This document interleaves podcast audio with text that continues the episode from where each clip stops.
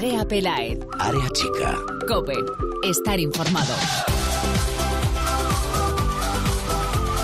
¿Qué tal? Muy buenas, bienvenidos una semana más al espacio en cope.es para todo el fútbol femenino. Bienvenidos a Área Chica.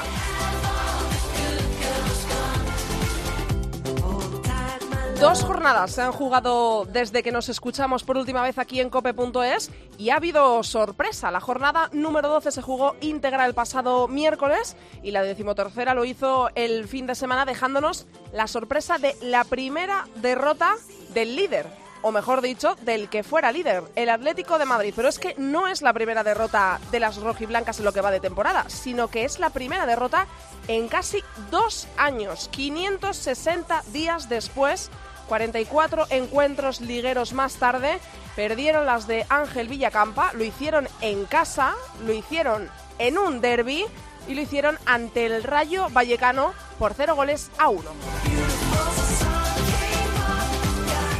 Esto supone la pérdida del liderato en manos del Fútbol Club Barcelona, que venció cómodamente por 4 goles a 0 en el derby de la ciudad condal ante el Español. Mismos puntos en la tabla, 34 tienen ambos, pero son primeras las de Fran Sánchez gracias a la diferencia de goles. Hoy en Área Chica queríamos conocer el sentir del vestuario franjirrojo, del vestuario del Rayo Vallecano en boca de una de las jugadoras que mejor lo representa. Por eso hoy vamos a escuchar aquí en Área Chica a Natalia Pablos.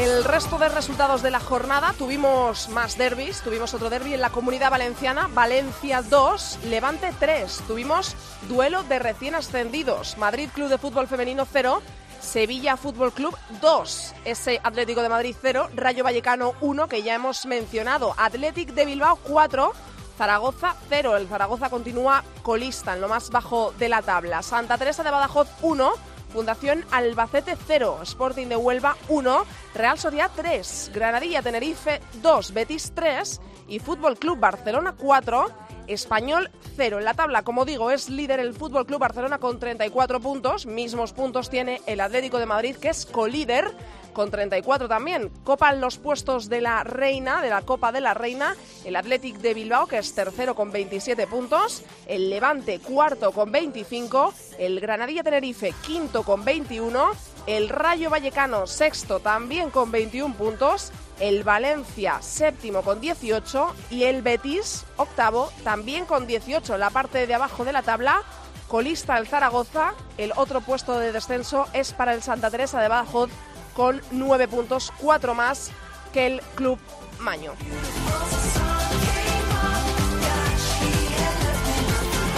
Además, hoy en nuestra sección de Futmundo, el manager de la Liga Iberdrola, con Mireia Calderón, estaremos con Rocío Galvez, jugadora del Real Betis.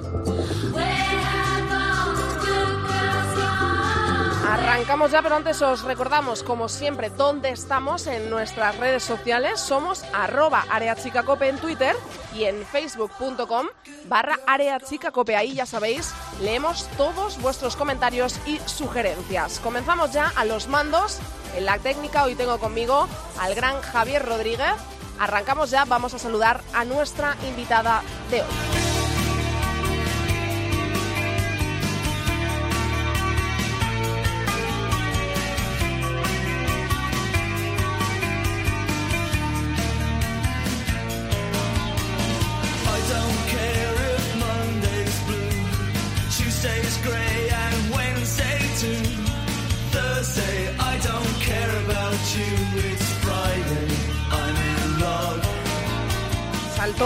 En el Cerro del Espino el pasado fin de semana y lo hizo quizá en el partido en el que menos se esperaba. Porque llegaba el Atlético de Madrid de no perder desde hace casi dos años, 44 partidos después, invicto en esta liga que acaba de comenzar, por supuesto, jugaba en casa y cayó en manos del Rayo Vallecano. Por eso vamos a visitar hoy el vestuario franjirrojo y lo vamos a hacer en boca de, de una ídolo, ¿no? De, de, esta camiseta que es Natalia Pablos. Hola, Natalia. Hola, buenas. Bueno, lo primero, supongo que aún os dura la felicidad, ¿no? Súper contenta, imagino. Sí, la verdad que, bueno, inesperado, pero la verdad que muy disfrutado. ¿Sois conscientes ya de, de, la importancia de lo que habéis conseguido? Eh, a ver, la verdad que no. Eh, o sea, realmente sí que es cierto que a ver, ganar al líder es muy importante, pero para nosotras ahora mismo son tres puntos más con los que mm. evidentemente no contábamos y, y eso es lo que estamos disfrutando.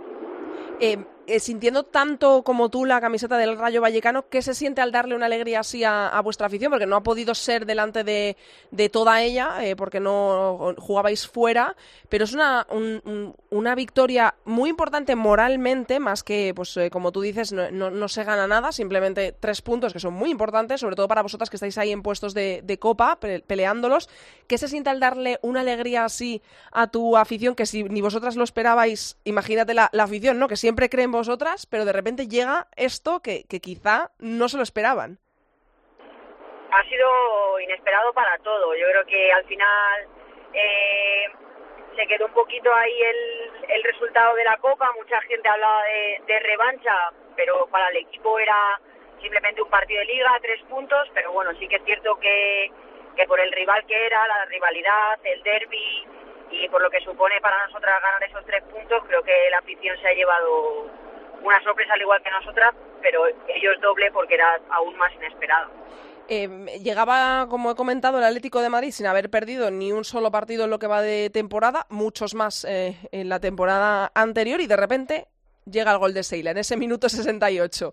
Eh, tú estabas en el, en el campo, ¿Qué, ¿qué, qué, hacéis? O sea, en ese momento, ¿qué piensas? madre mía, ¿tenemos que aguantar 20 minutos al Atleti un, un 0-1? ¿O al contrario piensas que nos hemos puesto por delante y que, que, vamos a ganar este partido importantísimo? Pues mira, yo celebré el gol. Eh, bueno, creo que me eché la carrera de mi vida. Eh, por momentos así es por los, por los que digo tengo que seguir jugando a esto durante mucho tiempo. Es cierto que, que estábamos trabajando muy bien, pero de hecho lo hablé con Estela en la celebración, que era el minuto 67, 68, que quedaba muchísimo y que y que para que para Leti parecía nada, pero para nosotras era un mundo y que vamos a sufrirlo. Y bueno, era un poco la sensación de, de bueno, de aguantar todavía esos 20 minutos, 25 mm. eternos que, que, bueno, pues como se dio el partido, sabíamos que íbamos a sufrir mucho como lo hicimos. El Rayo ahora mismo se podría decir que, lleváis una gran campaña, ¿no? En las jornadas que van hasta ahora, en estas 13 jornadas, sois sextas ahora mismo en puestos de Copa de la Reina, tenéis los mismos puntos que el Granadilla Tenerife, que eh, curiosamente fue el que hizo la machada contra el otro eh, equipo que está luchando, ¿no? Por la Liga Iberdrola, que es el Fútbol Club Barcelona. E imagino que, que, ahora mismo en el vestuario habrá una sensación de que se está haciendo muy bien las cosas deportivamente y de que se puede cumplir el objetivo, ¿no? Que imagino que entre otros será estar en la Copa de la Reina. Sí, bueno, empezamos la temporada que, que nos dejamos puntos con los que a priori sí contábamos y bueno, como este equipo es capaz de, de lo mejor y de lo peor, los estamos recuperando con los rivales que a priori no, no contábamos y sí que es cierto, pues bueno, el fútbol al final son dinámicas, que empezamos con, con una dinámica no muy buena, ahora empezamos Turmalé con, con el pensamiento de todos los puntos que, que saquemos son positivos, si no sacamos ninguno es lo normal, y de momento llevamos seis. Mm. Entonces, para nosotras es una inyección de, de confianza y de ver que las cosas que llevamos trabajando desde agosto, pues están bien, estamos recogiendo ahora los frutos y, y pues esta es un poco la línea a seguir.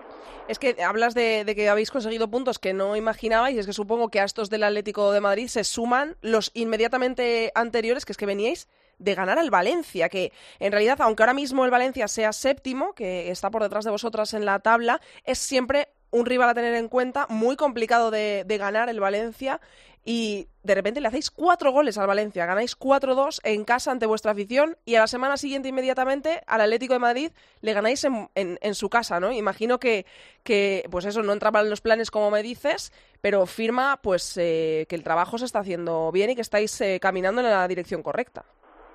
Sí, como digo, el, el equipo estaba un poco preparado para en estas cuatro jornadas pues conseguir muy poquitos puntos. Estábamos preparados mentalmente para ello. Y la verdad es que contra, contra el Atleti de Bilbao ya conseguimos hacer una primera parte muy buena, pero bueno, ya sabemos cómo es el Atlético en su casa, que es un equipo competitivo al máximo. Y luego hicimos un gran partido ante el Valencia, que a pesar de lo que diga la clasificación es un gran equipo y, y luego pues supimos sufrir y competir contra el Atlético de Madrid y al final lo que te digo, lo de las dinámicas es muy importante, sobre todo los estados de ánimo del equipo.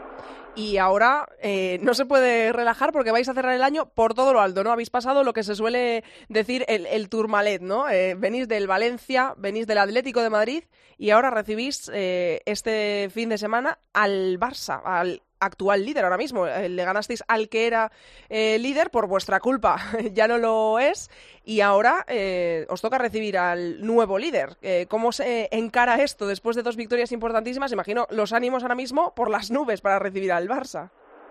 Hombre, evidentemente el equipo está de confianza por las nubes, pero vamos con la misma mentalidad de intentar hacer el mejor papel posible, de competir sabemos el rival que tenemos enfrente, igual que lo sabíamos contra Atlético de Madrid, y, vamos a intentar competir bien y si podemos rascar algún punto fenomenal, pero si no lo, no lo conseguimos, que a priori sería lo normal, por lo menos ponerle las cosas difíciles.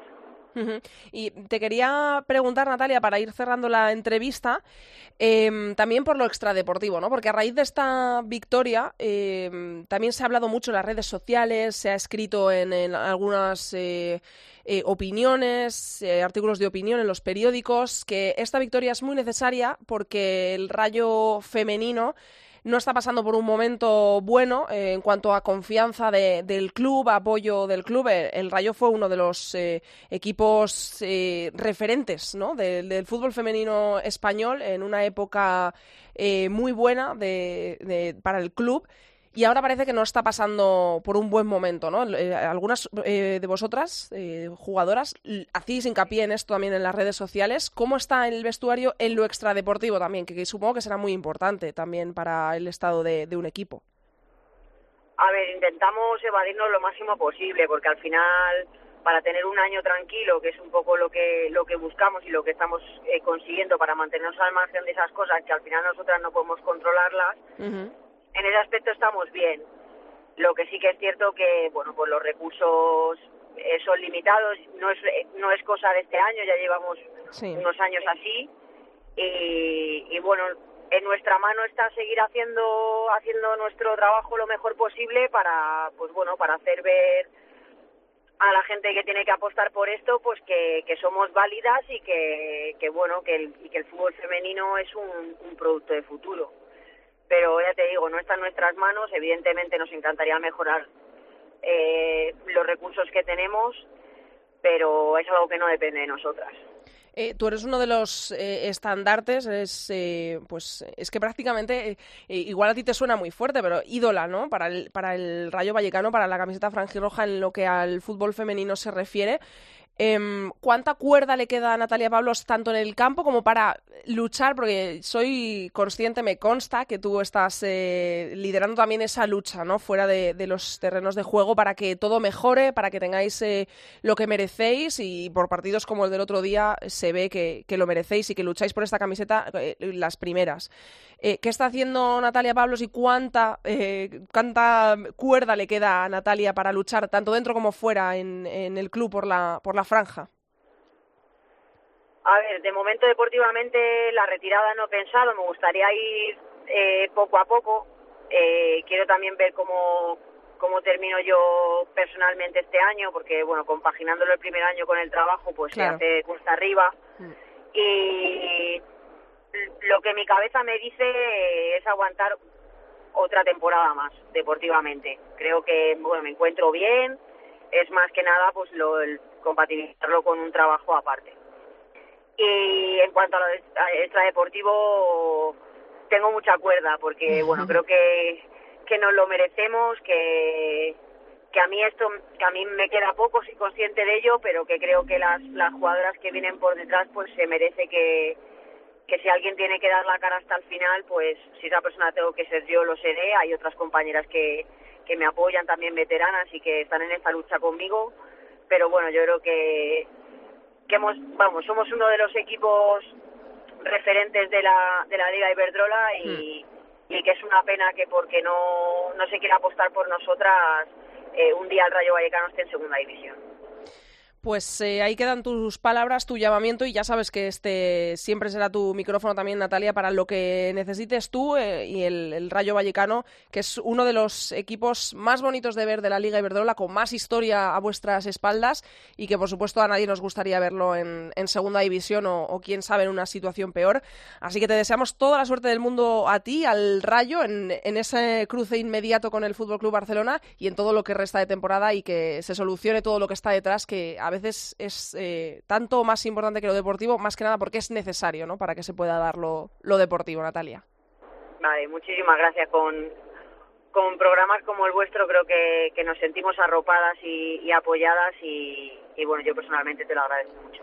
Un besazo, Natalia, y gracias por haber estado en Área Chica y gracias por aquella camiseta que nos hiciste llegar, que fue el primer sorteo de Área Chica de esta temporada y le hizo mucha ilusión a, la ganadora, que seguro que le está dando un buen uso. Un besazo, Natalia. Un beso, gracias a vosotros. Andrea Pelaez. Área Chica. Cope. Estar informado. Hablemos de ruina y espina. Hablemos de polvo y herida de mi miedo a las alturas, lo que quieras, pero hablemos de todo menos del tiempo que se escurre entre los dedos. Y eso es precisamente lo que vamos a hacer ahora, hablar. Vamos al tramo de la tertulia de Área Chica y saludo ya a Lalu Albarrán, directora de FoodFem. Hola Lalu. Buenas tardes. ya te he metido Vetusta Morla, ¿eh? expedición tuya y a mí me encanta Vetusta Morla y aquí está abriendo la tertulia. También saluda a Anne Urquiri. Hola Anne. Hola, buenas. Colaboradora de FoodFem y a David Orenes de Esfera Sports y Eurosport. Hola David. Hola, muy buenas. Bueno, eh, tenemos eh, cosas de las que hablar, porque más que nada se nos han juntado dos jornadas, porque la decimosegunda se jugó íntegra el pasado miércoles, eh, jornada intersemanal de la Liga Iberdrola, y la decimotercera, que ha sido, por decirlo de alguna forma, la que nos ha traído la sorpresa, ¿no? Porque cayó el líder, el que era líder, que era el Atlético de Madrid, y es que lo ha hecho, el, el dato más curioso es que lo ha hecho 560 días después en Liga, 44 partidos después, y lo ha conseguido el Rayo Vallecano. Yo sé que la Lalu quiere mucho al Rayo Vallecano, le sigue bastante, está en casi todos los partidos que juega el Rayo en casa y por eso quiero que comience ya diciendo qué, qué significa esta victoria para el eh, Rayo Vallecano, que nos acaba de decir Natalia Pablos, que no es más que una victoria, tres puntos, pero eh, simbólicamente y para el vestuario del Rayo, que está pasando un momento complicado extradeportivamente, es muy importante demostrar que, que trabajan y que si trabajas se pueden conseguir cosas como esta es que Natalia es grande hasta gestionando emociones. Es, ¿eh? es, una, es una capitana, aunque no haya el brazalete, es una capitana en potencia. La verdad es que es verdad que es una victoria más. Eh, y si pierdes los otros 30 partidos de liga, igual da igual esta victoria. Hmm. Entonces, pues bueno, es muy importante. Sí que es verdad que fue una victoria el Atleti la verdad es que estaba de que no. En el primer tiempo se lo comenté al fotógrafo del Atlético de Madrid, estábamos los dos en manda, y es que estaba el, el Atleti estaba de que no, de que no le salían las cosas y cuando no te salen las cosas y ya al segundo tiempo fallas encima un penalti, mmm, pues te vienen los fantasmas y en la siguiente jugada es un gol. En esta liga estas cosas ya pueden pasarle a cualquiera, no hay ningún rival que sea más débil que, que otro y ya lo demostró el Barça, que le ha costado ganar varios partidos y ya perdió el suyo también en proporción hmm. y bueno, pues cuidado que igual el Rayo le quiere devolver la jugada también al Atlético de Madrid y ganarle al, al Barça este fin de semana. David. Eh, bueno, yo al, al Rayo eh, le vi muy concienciado. Yo, yo creo que, que estuvieron desde, desde entre semanas sabiendo de que podían ganar al Atlético, que, que venía de un partido raro contra el Español que, que le costó ganar. Y, bueno, la clave era estar muy bien defensivamente, eh, aguantar al principio. Yo creo que eso es clave porque en cuanto te meten un gol ya, ya empieza el rodillo de Atlético, Barça y demás. Hmm. Y, y bueno, y, y ser clave también en, en las áreas porque la falta de ideas de, del Atlético, más, más esa seguridad defensiva del Rayo. Luego, si fallas un penalti y, y la portera del Atlético de Madrid, la Gallardo, también falla en, en su gol, pues, pues al final eh, acaba siendo clave y, y bueno, yo, yo también creo que, que en cuanto a la diferencia entre, entre Atlético y Barça que están ahí, ahí en la lucha por el título, el, el banquillo es sin duda, sin duda clave porque intentas hacer cambios vía campa para cambiar el, el partido y tienes a Daudí, Carla Bautista, Menayo, Ordega, o sea, son jugadoras que, bueno, que la mayoría acaban de llegar, que son jóvenes y, con la falta de Marta Corredera y, y quizá eh, Viola podía haber entrado también, que, que lo estaba haciendo mejor que, que otras, pues quizá hubiera sido el partido distinto, que quizás hubiera tenido más frescura, más más llegada, más desborde que, que sí, que bueno, que con las otras que entraron y, y en ese sentido yo creo que el Barça está por delante porque porque ya lo hablaremos después sí, sí que tiene un fondo de armario hmm. mejor y más competitivo. A esto a esto yo quiero agregar David una cosilla. Eh, en abril empieza la Copa América y al Atlético de Madrid se le van a ir varias jugadoras eh, claro, es que es algo que no sé si ya habíais pensado, pero tiene pues brasileñas y, y, claro, o sea, encima se les, se les van a ir en, en, una época en la que yo creo que va a ser fundamental el fondo de armario, que va a ser al final de, liga. Ane. Sí, yo quiero destacar lo que nos gustan las sorpresas.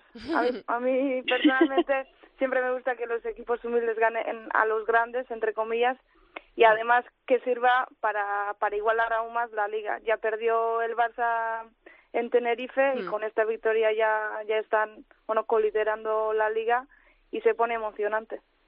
En la próxima jornada va a visitar el Atlético de Madrid a uno de los equipos, yo creo, más en forma de la liga, como es el Levante, que lo acaba de demostrar en esta pasada jornada, porque ha ganado el derby valenciano, ha ganado al, al Valencia por tres goles a dos, o sea, y también en un partido muy, muy, muy disputado. Em, yo no sé si eh, vosotros pensáis que esta derrota, eh, después de tantos partidos, después de tantos días, puede eh, hacer dudar un poco al Atlético de Madrid y meterle el miedo en el cuerpo, o no creéis, de cara a este partido, digo, ¿no? O no creéis que vaya a influir en nada y el Atlético de Madrid tiene claro a lo que juega, mm, lo que viene haciendo hasta ahora y no va a influir para nada esta derrota que, que, bueno, que quizás las jugadoras tampoco se esperaban. Pues yo creo que además el Levante está en una muy buena forma, ya, ya le ganó al Atleti. Mm.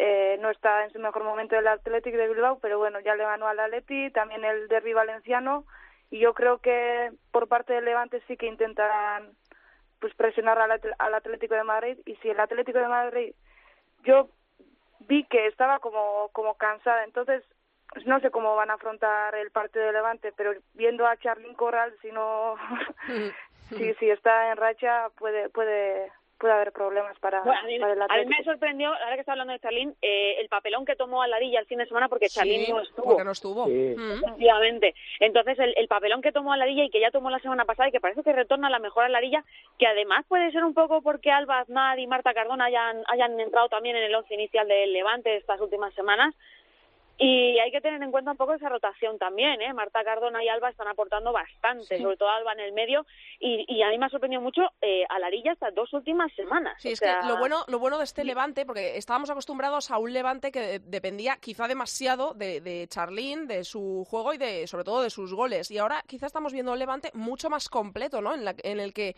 eh, cada jugadora aporta más, y por eso el otro día, eh, bueno, eh, siempre se echa de menos a una jugadora como Charlín, ¿no? Pero bueno, en el resultado no se vio reflejado. Ganó el Levante y eso es muy bueno, es buena noticia para, para un club como el Levante. A mí me sorprendió, ¿eh? porque dices, ostras, sí, sí, sí. Al, Levante le falta Charlín, pero de repente mm, veo el partido de Alarilla, dices, ahí va. Total, pues, sí, sí. Pues, pues igual estas jugadores también tienen mucho hambre, ¿eh? Yo es que creo que en ese sentido eh, el Valencia también es la otra cara de la moneda porque tampoco le puedes dejar esos espacios que, que dejaban a, a jugadoras tan rápidas como Alarilla y, y bueno, es que la diferencia con respecto a la temporada pasada es brutal, porque teníamos un 6-0 que le metió el Valencia al Levante el, pasado año mm. y, y bueno, y ahora sin Charlín, que el Levante te gane, que ahora te saque seis puntos, yo creo que, que en ese proyecto que, que el Valencia intentaba construir y ser, eh, digamos, esa alternativa a Barça y Atlético, eh, le ha dado un golpe tremendo en esta jornada. Sí. Yo, creo también que en esta dimensión del Valencia, quizá mm, el cambio entre sí que ha sido fundamental, ¿eh? No sé si el entrenador termina de encontrar el fútbol que quiere. Mm. Eh, ya no sé, es como Valencia que carece de identidad. O sea, eh, las jugadoras son muy buenas, pero no, no termino yo de distinguir si defienden, si atacan. Sí, no hay un conjunto, ¿no? Parece muchas individualidades. Sí, Eso le falta una identidad que yo creo que el entrenador no está dando con la, con la tecla. Mezcla partidos muy buenos con partidos muy desordenados. mm, no sé, el Valencia pues a ver si se entona. Sí, eh, tenemos que hablar también de la Real Sociedad porque hace nada, voy a aprovechar también que está aquí eh, Anne, eh, hace nada estábamos hablando de una Real Sociedad completamente eh, desolada, colista, en puestos de descenso, no, no, había sumado un punto hasta varias jornadas de, desde que arrancase la liga y ahora estamos hablando de una Real que ha cogido carrerilla, ¿no? Lleva tres victorias consecutivas, lleva seis partidos consecutivos sumando puntos y ahora mismo está en la tabla un décima con 14 puntos, ya bastante alejada de del descenso, ya empezamos a ver un poco, Anne, eh, a la Real Sociedad que, esperábamos, ¿no? Desde que arrancó la temporada, va cogiendo tono. Sí, va cogiendo tono y me sorprende cómo, cómo dos, dos variaciones tácticas pueden cambiar por completo al equipo. Con Juanjo Arregui se veía un equipo sin identidad, que mm. no sabía cómo jugar y, y ya el segundo entrenador de Arregui ya, ya hizo algunas variaciones, como poner Claudia Zornoza en la media punta, Gonzalo Arconada, que ha sido un fichaje bastante sonado y que, ha tenido bastante repercusión, lo ha mantenido y, y está que se sale. Y, me, y lo sorprendente es que tras siete jornadas sin puntuar, que ahora la Copa está a cuatro puntos y que es posible y que, y que ahora mismo bueno, la Real aspira, aspira a clasificarse a la Copa. Es que lo bueno de este año, eh, hay que eh, decirlo, eh, es que la tabla está increíble, ¿no? Porque es que los puestos de la Copa están súper justos, ¿no? O tenemos los dos últimos con 18, séptimo y octavo, que son Valencia y Betis, tienen los dos 18 puntos. Inmediatamente arriba, sexto Rayo, quinto Granadilla, los dos con 21. llamando a la puerta de los puestos de la Copa están el Español con 16 y Albacete con 15, Real Sociedad con 14, Sporting de Huelva con 13. Es que está todo eh, súper apretado en un pañuelo, ¿no? Cualquier una derrota te puede eh, casi acercar a los puestos de descenso y, una victoria o dos victorias seguidas te puede meter en Copa de la Reina ahora mismo. Eso es lo bonito de nuestra liga, ¿no? Sí, sí, totalmente. Sí, que parecía que el Barça iba a ir desmarcadísimo y, bueno, ha demostrado, ha demostrado debilidades, el Atlético pues, también ha demostrado debilidades. No sé, está siendo muy bonita la liga, ¿no? Sí, muy bonita. Y yo os quería preguntar también por el Barça, precisamente por ese derby catalán. ¿Os lo esperabais tan eh, decidido a favor del Barça, porque yo personalmente no, ¿eh? porque me, venía gustando mucho cómo venía jugando el español, le puso las cosas muy difíciles al Atlético de Madrid, que venía convenciendo mucho, le ganó con eh, solo un, gol, eh, por un gol a cero, y no me esperaba un, un derby tan decantado por el Barcelona, pero es que ya lo hemos hablado aquí en varias ocasiones, y es que nunca sabes por dónde va a salir el Barcelona, o sea, hay partidos que te los hacen magníficos y golea, y de repente otros, como el del Granadilla-Tenerife, crees que va a ser un partido fácil y de repente te sorprende y no termina de crear el juego al que nos tiene acostumbrados. ¿Os lo esperabais, ese derby catalán? A, mí en ese sentido me parece clave lo, que he comentado antes, que, que bueno, mm, cuando quieres jugarle al Barça o Atlético tienes que ser defensivamente muy bueno, sobre todo en mm. los primeros 20 minutos, porque porque es que te meten un gol y, se vienen abajo o directamente eh, Barça o Atlético se crecen todavía más y, y ven los puntos débiles del rival. En, definitiva, encajar un gol, como encajó el otro día el, el español, tan pronto, encima balón parado, que, que es una es uno de los puntos clave que tiene el, el Barça esta temporada. Eh, pues a partir de ahí ya esto cuesta arriba para el español y cuesta abajo para, para el Barça y, yo creo que en ese sentido tener tener jugadoras que, que puedan rotar y, y, como hemos hablado antes que que el otro día no jugaron Bárbara La Torre y, y, en cambio luego sí que jugó y fue clave en los espacios. Eh, tienen muchas jugadoras lesionadas como son Olga, Mariona, Leila, pero las que la sustituyen lo hacen a la perfección. Eh, los fichajes están funcionando, como es el caso de, de Martens, de, de Mapi, hmm. eh, Andonova, o sea, no sé, es, es, un, es un cúmulo de, de sensaciones que tiene el Barça que, que a pesar de esa derrota que tuvo contra el Granadilla, yo creo que, que, que es muy, muy, yo creo que es el equipo más difícil de ganar eh, por el simple hecho de que de que tienen una ambición mm, capaz de, de cuando empiezan sin ganar si, o sea sin marcar temprano eh, al final a base de presión y demás consiguen hacerlo y en este sentido yo al Barça lo veo muy muy favorito yo solo una cosa Olga no está lesionada eh Olga está quedando fuera por decisión técnica eh solo puntualizar eso. Sí. Son Leila y, y, Patri, ¿no? Las eh, lesionadas de larga duración, además, sí. Eso es. Yo la verdad es que al Barça sí que le veo que, que en el momento en el que un rival le aguanta, sí que les entra como la ansiedad, ¿no? El, mm. es clave aguantarle hasta el minuto 70, pero es que es muy difícil. En verdad, pues es un equipo tan creado para ganar que cuando no gana, eh, la ansiedad, ya juegan contra el reloj, contra la ansiedad y contra la presión Martens el otro día funcionó muy bien, igual que otros partidos no ha funcionado tan bien. A mí es una jugadora que me encanta, igual que me encantan otras muchas. No creo que, por ejemplo, Andonova sea mucho mejor que muchas de las nuestras, pero bueno, el Barça está hecho para ganar y cuando te rodeas de jugadoras buenas, cualquier jugadora va a parecer buena realmente.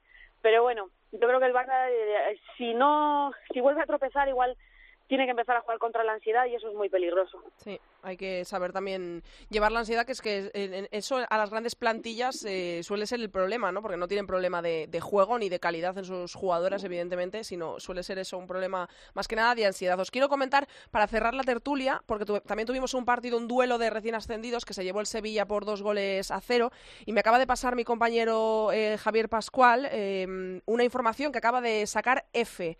Jesús Núñez, destituido como entrenador del Madrid Club de Fútbol Femenino. Sí, ayer se despedía en redes sociales el preparador físico y entonces ya se intuía Eso es. Eh, eh, dice que no hay comunicado, dice F, no hay comunicado oficial, pero las jugadoras fueron informadas anoche, según pudo saber F. Eh, ¿Os sorprende? El preparador físico se despidió ayer por redes sociales, ¿eh? entonces... Hmm. O sea, se... bueno, a mí no me sorprende, es un equipo que se creó para, para hacer algo grande y empezó, que parecía que iba a ser lo más grande del mundo y se ha deshinchado. Es muy difícil jugar contra eso, ¿no? Hmm. Han tenido un calendario que, que no les beneficiaba, pero tampoco, tampoco era mal calendario. Y ahora, pues bueno, los partidos claves donde el Madrid se ha demostrado pues que es un equipo recién ascendido, lo ha demostrado ahora y en los duelos directos. Además, este mm. fin de semana la derrota fue bastante dolorosa porque en verdad el Sevilla jugó bastante, bastante mejor que el Madrid. Tenía más claras las ideas. Yo el partido lo estuve viendo ahí in situ y el Sevilla tácticamente fue mucho más rico que, que el Madrid.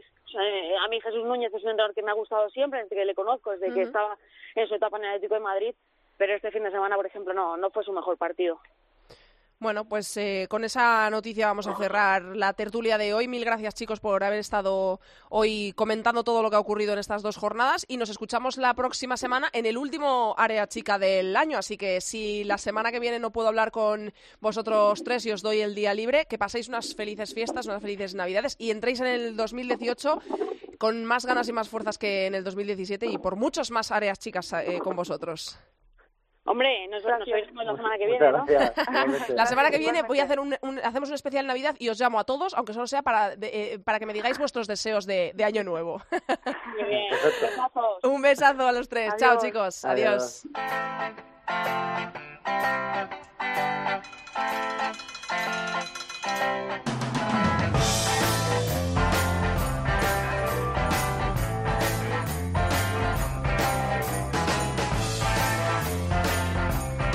Andrea Pelae. Área chica. Cope.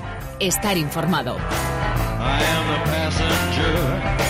Contada la sorpresa de la primera división de la Liga Iberdrola femenina, vamos a ver si ha habido sorpresas en la categoría de plata de nuestro país, en la segunda división. Ya sabéis que para eso, para contárnoslo y para mucho más, está nuestro querido Cesi Martín de Babel. Hola Cesi. Hola, ¿qué tal? ¿Ha habido alguna sorpresa? ¿Nos vas a contar alguna sorpresita? Alguna sí que ha habido, no tan, no tan importante como la que hemos hablado de la Liga Iberdrola, pero bueno, algunas sí que hubo. Pues vamos a ver qué nos cuentas. Vamos a comenzar, como siempre, con ese grupo primero de la segunda división, en el que es líder con 37 puntos el Deportivo de La Coruña, 33 tiene el segundo Oviedo Moderno, 25 el tercero el Racing Féminas. Pues jornada con hasta tres partidos suspendidos en Galicia y en Cantabria pues por el temporal. Sí se jugó, sin embargo, el encuentro del Deportivo, que goleó al Friol para distanciarse, como decíamos, cuatro puntos del Oviedo, eso sí, con un partido más. Como curiosidad, pues el Sardoma, que se alzó a la tercera posición el miércoles tras recuperar el partido aplazado, pero que este fin de semana ha vuelto a ceder esa tercera plaza tras el nuevo aplazamiento, en este caso de su partido, por el estado del terreno de juego. En el grupo segundo tenemos líder con 34 puntos al Logroño. Tienen en los mismos puntos, empate en la segunda y la tercera posición. 31 puntos tiene el segundo, el filial del Athletic Club de Bilbao y tercero es el Eibar con los mismos puntos. Pues aquí podemos decir que fue la jornada del Mulier. El conjunto navarro goleó a un rival duro como el San Ignacio y se mete de lleno en la disputada pelea por la cuarta plaza. Por arriba todo igual, eh, ganaron Logroño, Athletic B y Eibar, todo se mantiene igual, y por abajo Paul Darrac y a la vez se alejan del descenso. En el grupo tercero tenemos empate a la cabeza, 30 puntos tiene el líder, el filial del Fútbol Club Barcelona, 30 puntos tiene el filial del Español. Y tercero, con 28, dos puntitos menos que primero y segundo, es el Collerense. también la jornada soñada, pero en este caso para el Seagüí. Los filiales de Barcelona B y del Español igualaron como visitantes ambos y el collerense pereció en feudo de la EM. ¿Qué quiere decir esto? Pues las que las de, las de Badalona, el Seagüí, eh, pues eh, golearon para meter presión al trío de cabeza, principalmente al conjunto balear. En el grupo cuarto, 34 puntos tiene, el líder, que es el Málaga Club de Fútbol. 32, dos puntitos menos tiene el segundo, el Granada. Y 31, un punto menos que el Granada y tres puntos menos que el líder, el Málaga, el filial del Sporting Club de Huelva. Bueno, pues aquí todo exactamente igual. Ganaron los primeros clasificados, así que sin sorpresas, destacaron eso sí las goleadas de Málaga y Granada en ese pulso por la promoción de ascenso y el importante triunfo del Sporting Huelva B ante el Naranjo. Grupo quinto, no hay empate, 35 puntos tiene el Tacón, que es líder, 30 puntos tiene el filial del Atlético de Madrid, 27 tiene el filial del Rayo Vallecano, que es tercero. Hay lucha de filiales aquí, el Atlético B empató y esto lo aprovechó inteligentemente el Rayo B para acechar la segunda posición, ahora ya a tres puntos. Este tropiezo atlético además permite al Tacón afianzarse como inalcanzable líder, ya decíamos, con cinco unidades de ventaja ahora. Por abajo, el partidazo entre Fuensalida y Olímpico de Madrid permite salir del descenso al primero en detrimento precisamente del propio Olímpico. En el grupo sexto, en la primera parte de este grupo, en la zona de Las Palmas, encontramos como líder al Femarguín con 45 puntos, 3 menos, 42 tiene el segundo que es La Garita y 39, 6 puntos menos que el líder tiene el tercer clasificado Juan Grande. Una semanita más, todo igual en este grupo de Canarias. Femarguil, Lagarita y Juan Grande volvieron a ganar, aunque la goleada de la jornada en este caso la firmó la Chamán con un brutal 25-0 al colista. En la segunda parte del grupo sexto, en la zona de Santa Cruz de Tenerife, encontramos un empate a la cabeza con 42 puntos. 42 puntos tiene el líder, el Granadilla Tenerife B. 42 puntos tiene el segundo, el Tacuense, 35 a 7 puntos de distancia de ambos. Está el tercero, el Atlético Unión de Guimar. Pues un título claro aquí es retirando aspirantes. El Granada Tenerife y el Tacuense solventaron con goleadas además sus enfrentamientos ante Llano del Moro y Tarsa, cuarto y quinto respectivamente. Así las cosas, el Atlético Unión de Wimar parece ya el único equipo que puede intentar toser a los dos intratables líderes. Y en el grupo séptimo, en el último grupo, ventaja considerable la del líder que tiene 36 puntos, el Sporting Plaza de Argel tiene 10 puntos más que segundo y tercero. La segunda plaza la ocupa el Aldaya, la tercera el filial del Levante. Pues como vemos ya la clasificación, el Sporting Plaza de Argel mantiene su gran dominio. Las de Alicante golearon al Minerva y conserva la importante ventaja con respecto a sus perseguidores, que en esta jornada sí vencieron, a excepción de una lama que igualó en feudo del Marítimo. Pues ya estamos al día de todo lo que ha ocurrido en la segunda división. En el próximo programa ya te desearé felices fiestas y feliz Navidad porque será el último área chica de 2017, ¿vale, Ceci? Eso es. Además, seguramente haya sorpresas porque ya no hay más segunda división en este 2017. No hay jornada la próxima semana. Ah, bueno, pues entonces te lo tengo que desear hoy. Entonces, en la próxima semana no te escucho o nos vas a traer alguna protagonista para despedir el año. No, no, traeremos algo, traeremos algo para despedir por todo lo alto. Pues entonces te escucho la semana que viene y ahí ya nos despedimos de los oyentes hasta el próximo año. Un besazo, Ceci. Eso es, un abrazo. Chao, chao. Andrea Pelaez. Área Chica. Cope. Estar informado.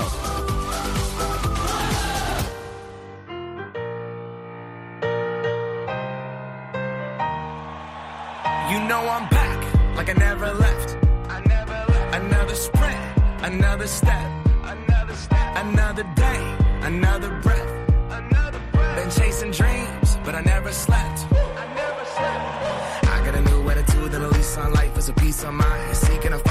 Teníamos muchas cosas de las que hablar con Borja, ya lo adelantamos la semana pasada, muchos partidazos alrededor del mundo en el fútbol femenino internacional, pero el temporal eh, porque aquí teníamos a Ana, esa ciclogénesis explosiva que ha azotado Galicia y el norte de la península, pero es que en Alemania eh, teníamos eh, evidentemente aún más temporal, porque por allí están acostumbrados a tener mucho más frío a estas alturas del año, y se han cancelado partidos. Ahora nos lo cuenta todo Borja de Footfem Internacional. Hola Borja.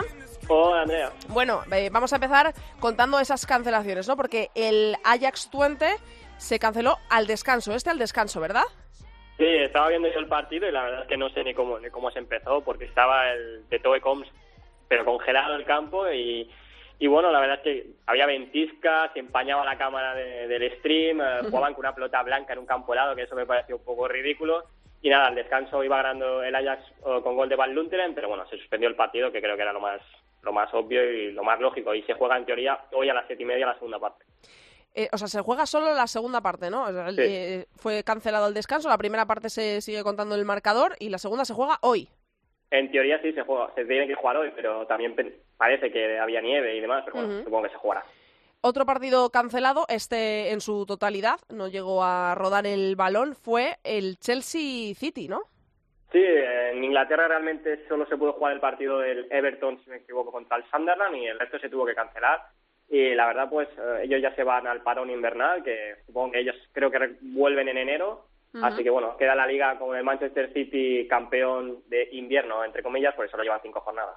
Tenemos que hablar entonces de lo que ocurrió ayer, porque en Alemania tuvimos ese Wolfsburgo-Bayern de Múnich y nos tienes que contar varias cosas de este encuentro porque hubo dos expulsiones por conducta antideportiva. Sí, fue un, fue un dramón el partido, la verdad. Eh, realmente la segunda parte realmente era eh, está pasando esto de verdad o no, ¿no? Con el fútbol femenino no estamos acostumbrados, sí que en Alemania o en Estados Unidos sí que vemos partidos broncos, ¿no? Con ah, jugadoras que a veces se encaran o duelos de los banquillos un poco a veces subido de tono en determinados partidos, pero lo que pasó ayer en Wolfsburgo fue un poco exagerado. ¿Y qué, qué, o sea, qué fue lo que ocurrió? ¿Qué jugadas eh, fueron? Bueno, el partido realmente eh, le decíamos la semana pasada que tenía que ser un partido cerrado y, realmente no lo fue porque al minuto 2 el Wolfsburgo iba ganando 2-0. Al minuto 5, perdón, iba ganando 2-0. Entonces el, el Bayern tuvo que, tuvo que arriesgar y en un campo que estaba... Uh, se podía jugar, pero estaba pues con barro encharcado y, y demás, pues permitía ¿no? que arriesgaran un poco más. ¿no? El Wolfsburgo se fue al descanso con un 3-1. Realmente el Bayern no hizo ninguna jugada de peligro más allá del gol de Dan Janovic y resulta que, bueno, en el minuto 60 y algo, a Tessa Gular pues se le cruzaban los cables, ¿no? Estaba teniendo un mal partido, o, si no me equivoco era un balón con Dabris que en la disputa, eh, le da una especie de mini patadita a la jugadora alemana, el árbitro lo ve, le saca la amarilla, la belga pues no le gusta la amarilla y, lo, no se le ocurre otra cosa que cuando se está yendo, eh, escupir mm, hacia donde está la, la colegiada. Hombre, puedes pensar, eh, no es, eh, digamos, no era un escupitajo hacia ella, pero bueno, el, aquello de girarte y escupir hacia ella precisamente, pues te invita a que te expulsen, ¿no? Y ahí se cae todo el partido porque después Alexandra Pop y Giovanna Danjanovic, Danjanovic, la Serbia, que es, jugadora del Volburgo, tuvieron un poco de artes escénicas, ¿no? Hicieron porque Uh, Pop se quejó mucho de, de, algunas faltas de Loipold, haciendo un poquito de ese teatrillo que siempre nos gusta de la killer alemana. Y Danjanovic, pues uh, en, una, en una entrada de Pop y demás, pues hizo un poco de, de teatrillo. Que acabó con el minuto 90 y, bueno, en el descuento, pues Danjanovic, uh, al cual le estaba luchando el público, uh, les mandó callar con el, el famoso gesto ¿no? del dedo en la boca, les mandó callar un poco para calmarles y la, la, colegiada lo vio y le dijo, bueno, pues tú también, segunda amarilla, y tú también te vas a, a los vestuarios a una ducha fría y bueno, la jugadora pues realmente mientras se iba, bueno, no se lo creía y mientras se iba hacia el vestuario pues pegó a una patada un, a algo y al lado había un niño y bueno, y se armó una muy grande. Madre mía. Bueno, pues vamos a pasar a hablar de cosas eh, deportivas. Em, en Francia, liga sentenciada, ¿no? Tras ese, ya lo avisabas, tras ese Lyon-PSG. ¿Qué fue lo que ocurrió? Pues bueno, era liga sentenciada porque digamos que eh, en las dos vueltas, ¿no? Solo hay seis puntos que el Lyon pueda, digamos, perder porque el resto del otro son seguros.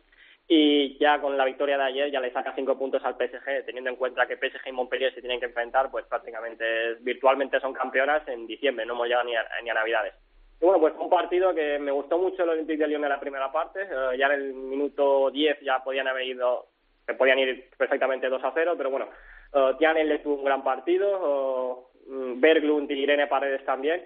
Y la verdad fue un, para mí un monólogo del, del Olympique de Lyon en la primera parte. Debió de meter dos o tres goles. Hmm. sí que es verdad que Catotó tuvo una muy clara que le salvó Guadi, pero realmente fue un monólogo de, del Olympique de Lyon en la primera parte. En la segunda, pues eh, con cambios, ¿no? quitó a, Jennifer Hermoso, que realmente no, no, hacía, no había estado muy bien en el partido. Con cambios defensivos y ajustando un poco más al equipo, eh, el Olympique de Lyon bajó bastante. El, Paris Saint Germain tuvo sus ocasiones y bueno, quizás un empate hubiera sido demasiado injusto por lo que hizo, hicieron las campeonas, pero pero bueno, yo creo que el PSG puede salir contento de, haber competido bien un partido que, que, por los primeros minutos parecía que iba a ser un monólogo y un repaso, ¿no? Así que bueno, liga sentenciada es Francia, ya lo sabemos, eh, que el Olympique de Lyon sí que es el mejor equipo del mundo, pero que la liga francesa no es tanto como la gente se cree, es simplemente pues el paseo de, la Riola.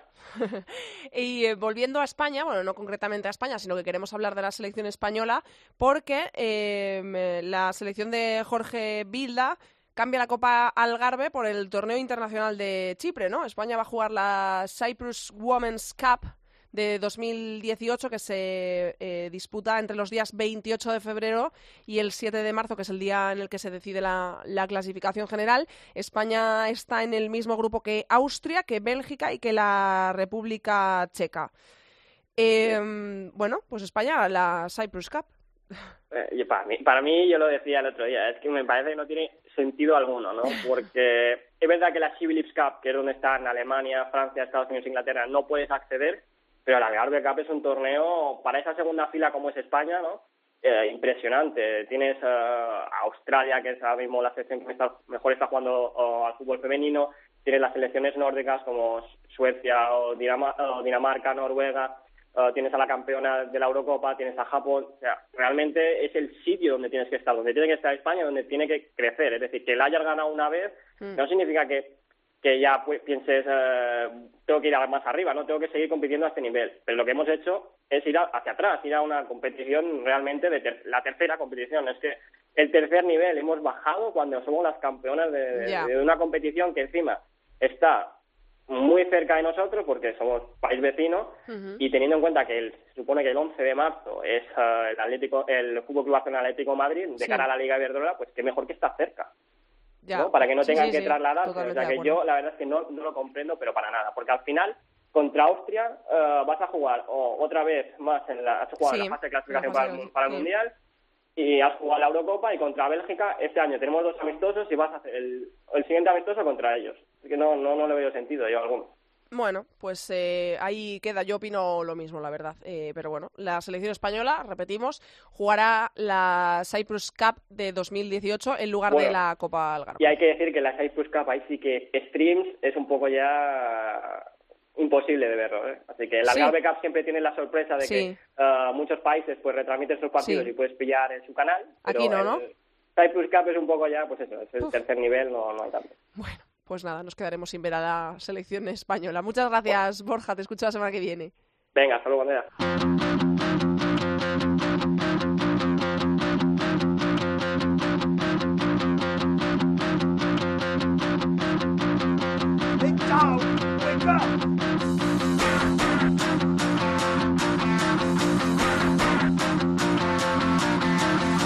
Andrea Pelae. Área chica. Cope. Estar informado. Stop the rock. Stop the rock. Stop the rock. Stop the rock. Can't stop the rock. Can't stop the rock. Hoy no la tengo conmigo aquí en los estudios centrales de la cadena COPE porque hay exámenes, hay que trabajar, hay mil cosas que hacer y hay poco tiempo para venir a la radio, pero ella no se baja del barco y la tengo al otro lado del teléfono. Hoy hablo de Mireia Calderón. Hola Mireia, ¿cómo estás? Hola Andrea, ¿qué tal? Bueno, agobiada, ¿no? ¿O qué? Sí, un poco, pero bueno. pero bueno, tú siempre aquí de una forma u otra, así que hoy por teléfono que se te escucha perfectamente. Vamos a conocer lo primero en tu sección el 11 ideal, una semana más de Futmundo de la jornada decimotercera. Recordamos que hemos tenido dos eh, jornadas desde que nos escuchamos por última vez, la que se jugó el pasado miércoles íntegra, la decimosegunda, pero vamos a conocer el 11 ideal de la que se ha jugado el pasado fin de semana, de la decimotercera. Así es, empezando por la portería, Ali, portera del Rayo Vallecano, con 12 puntos. En la defensa están Natalia Ramos del Levante con 12, Mapi León del Barça con 18 y del Betis, la MVP de la jornada, Rocío Galvez con 22 puntazos. En el medio campo, Bea Parra, también del Betis, con 11 puntos y Sara Tui del Granadilla con 11. Claudia Zornoza de la Real Sociedad con 19 y a la herida del Levante con los mismos. Y por último, en el ataque están Necane y Ulema del Bilbao con 14 puntos cada una y Martens del Barça con 17. Bueno, pues eh, de nuevo esta semana vamos a volver a tener a la MVP aquí en Área Chica, que vuelve, por cierto, a ser una defensa. En este caso es Rocío Galvez del Betis, que le dio la victoria importantísima a su equipo frente al Granadilla en un partido que estuvo bastante disputado y que al final consiguió llevarse el Betis por tres goles a dos fuera de casa. Así que la saludo ya porque nos está escuchando Rocío. Hola. Hola. ¿Qué tal? ¿Cómo estás? Bien. bueno, lo primero yo te quería dar la enhorabuena por la victoria del fin de semana y supongo que bueno que estarás eh, contentísima de haber podido ayudar al equipo con esos dos goles que, que no es habitual, ¿no? Que veamos a una defensa marcar dos goles en un partido. Bueno, lo primero que muchas gracias y la verdad que que no se ve mucho es que una defensa meta dos goles, pero bueno, en todos los partidos se puede dar. Y bueno, Rocío, eh, no han sido tiempos buenos para ti con las dos lesiones del, del cruzado prácticamente seguidas, pero ¿cómo te encuentras ahora? Pues ahora me encuentro con confianza y con muchas ganas de, jugar. La verdad que le he pasado un poquillo mal en este año y medio con las dos lesiones del cruzado, pero vuelvo a ser la misma de antes y con muchísimas ganas de, de entrenar, de jugar y de, arreglar el tiempo que estuve lesionada. Rocío, tú fuiste jugadora, estuviste en la disciplina del Atlético de Madrid. Eh, ¿Fue duro salir del conjunto rojiblanco? Porque, eh, bueno, pues siempre se sale de la capital, eh, de Madrid, quizá encuentras muchas diferencias a, a tu llegada al nuevo club, pero ¿echas de menos el Atlético de Madrid?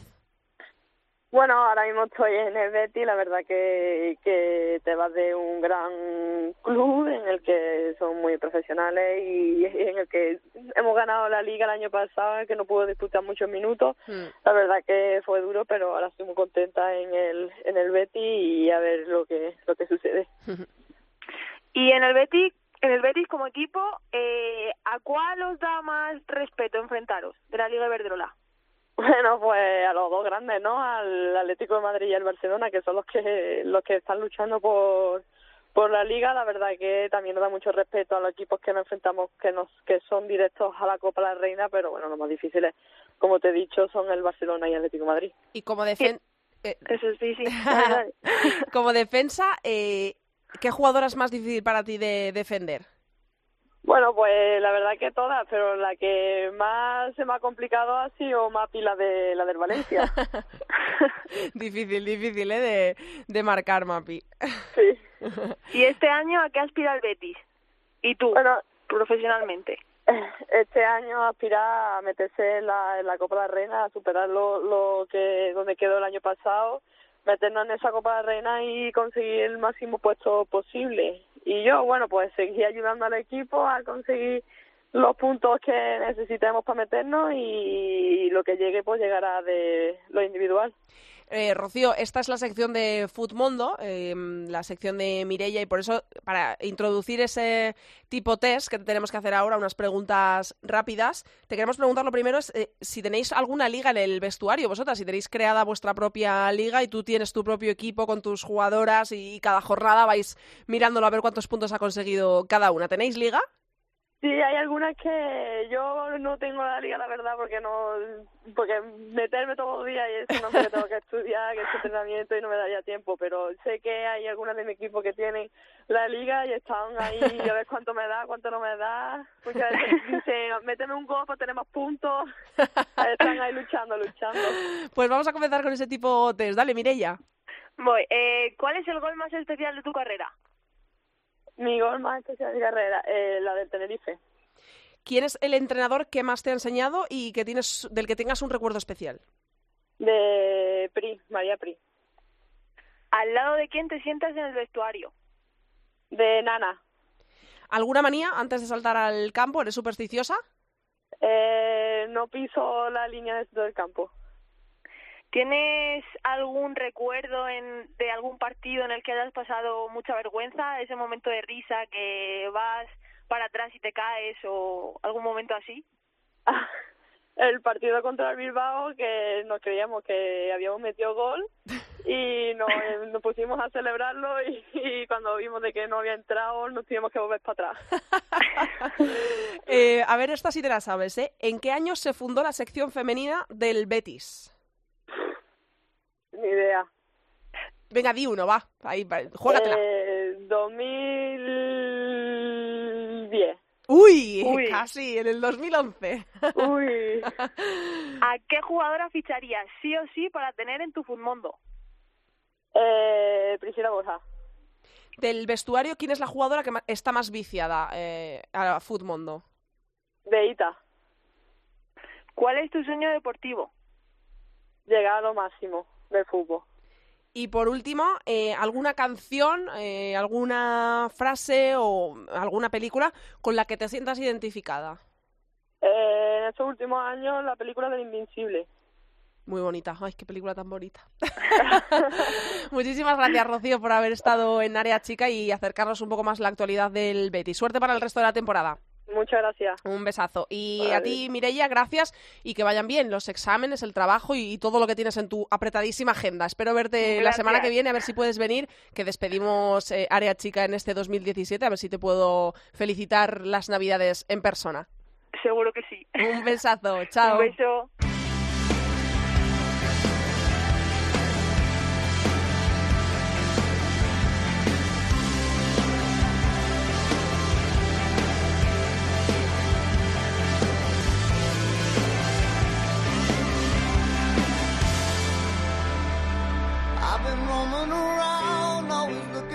Hasta aquí ha llegado el programa número 41 de Área Chica. Hasta aquí toda la actualidad del fútbol femenino. Recordamos que nos podéis encontrar en Twitter. Somos arroba Área Chica Cope y en facebook.com barra Área Chica Cope. Partidos para este fin de semana. Que recuerdo, es el último fin de semana de fútbol femenino de 2017 en primera división. Es la última jornada que se juega en este 2017, la jornada 14. La liga volverá el fin de semana del 6 y el 7 de enero. Como digo, los encuentros de esta última jornada del año.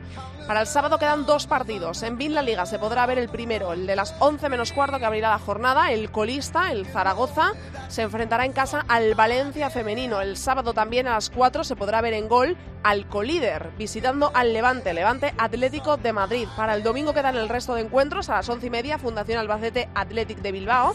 A las 12, Sevilla Granadilla Tenerife. A las 12 también, Español Madrid Club de Fútbol Femenino.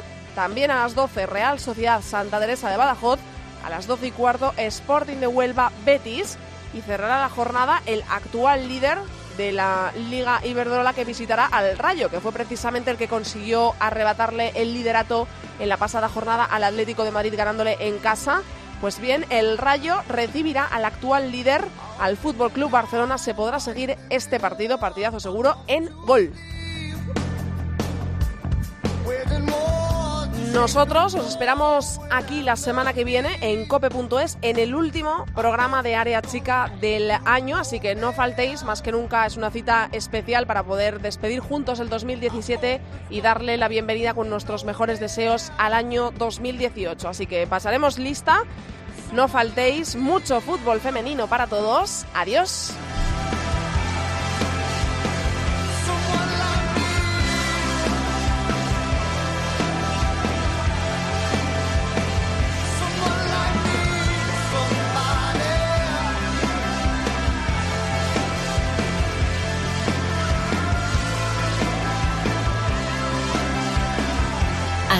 Pelae. Área chica. Cope. Estar informado.